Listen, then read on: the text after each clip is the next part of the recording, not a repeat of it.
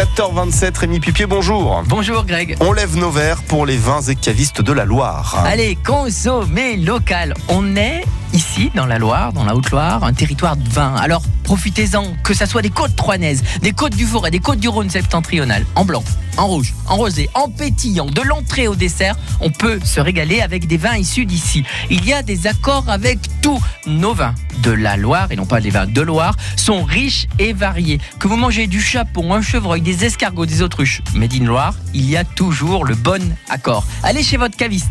Il y en a de plus en plus.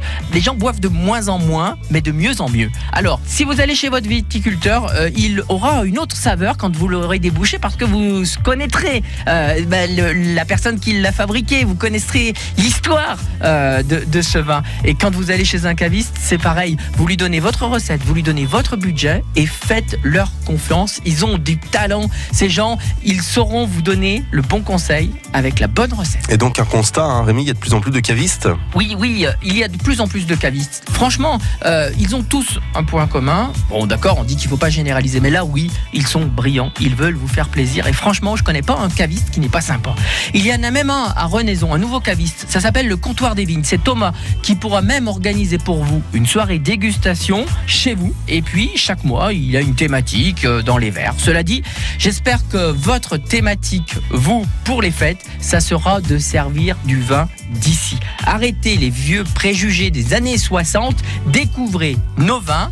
Bon, d'accord, c'est à boire avec modération, car l'abus d'alcool est dangereux pour la santé. Mais eh, eh, régalez-vous, eh, quand même. Mais oui, il n'y a pas de mal à se faire du bien, surtout en période de fête. À la vôtre, Rémi, à lundi. Bon week-end à tous. Vous serez avec nous dans France Bleu matin.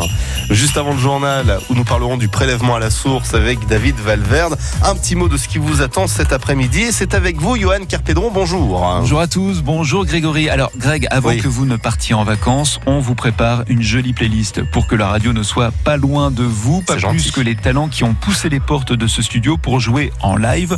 Au programme ce soir, Over the Moon, mais aussi Laurent Lamarca qui nous avait rendu une visite presque surprise dans l'émission Culture Club fin octobre. À quelques heures de montée sur scène, c'était génial. On vous le resserre sur un plateau à partir de 18h. Et puis des cadeaux avec notre roue de Noël. On prend la relève du Père Noël dès 16h. Voilà pour le programme. À tout à l'heure. Merci petit papa Johan et rendez-vous donc dès 16h sur France Bleu. Nous sommes aujourd'hui le vendredi 28 décembre. Vous venez de vous réveiller, bon réveil. Vous venez de partir bosser, bon courage.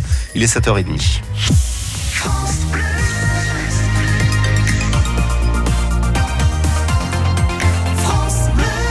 Avec vous David et on débute avec cette nouveauté qui va s'appliquer à partir du mois de janvier prochain, le prélèvement à la source. Oui, alors vous vous dites euh, qu'on vous en parle depuis des mois de ce système. Il va s'agir de ponctionner directement euh, votre salaire de janvier d'une partie de votre impôt sur le revenu.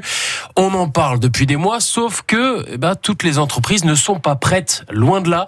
Il y en a encore 35 000 qui n'ont pas fait les démarches nécessaires, Sarah Lemoine. Ce sont de toutes petites sociétés, dans le secteur du bâtiment, du commerce ou de la restauration, situées pour la plupart en Île-de-France ou dans les départements d'outre-mer. Elles ont un seul salarié ou font appel parfois à un extra.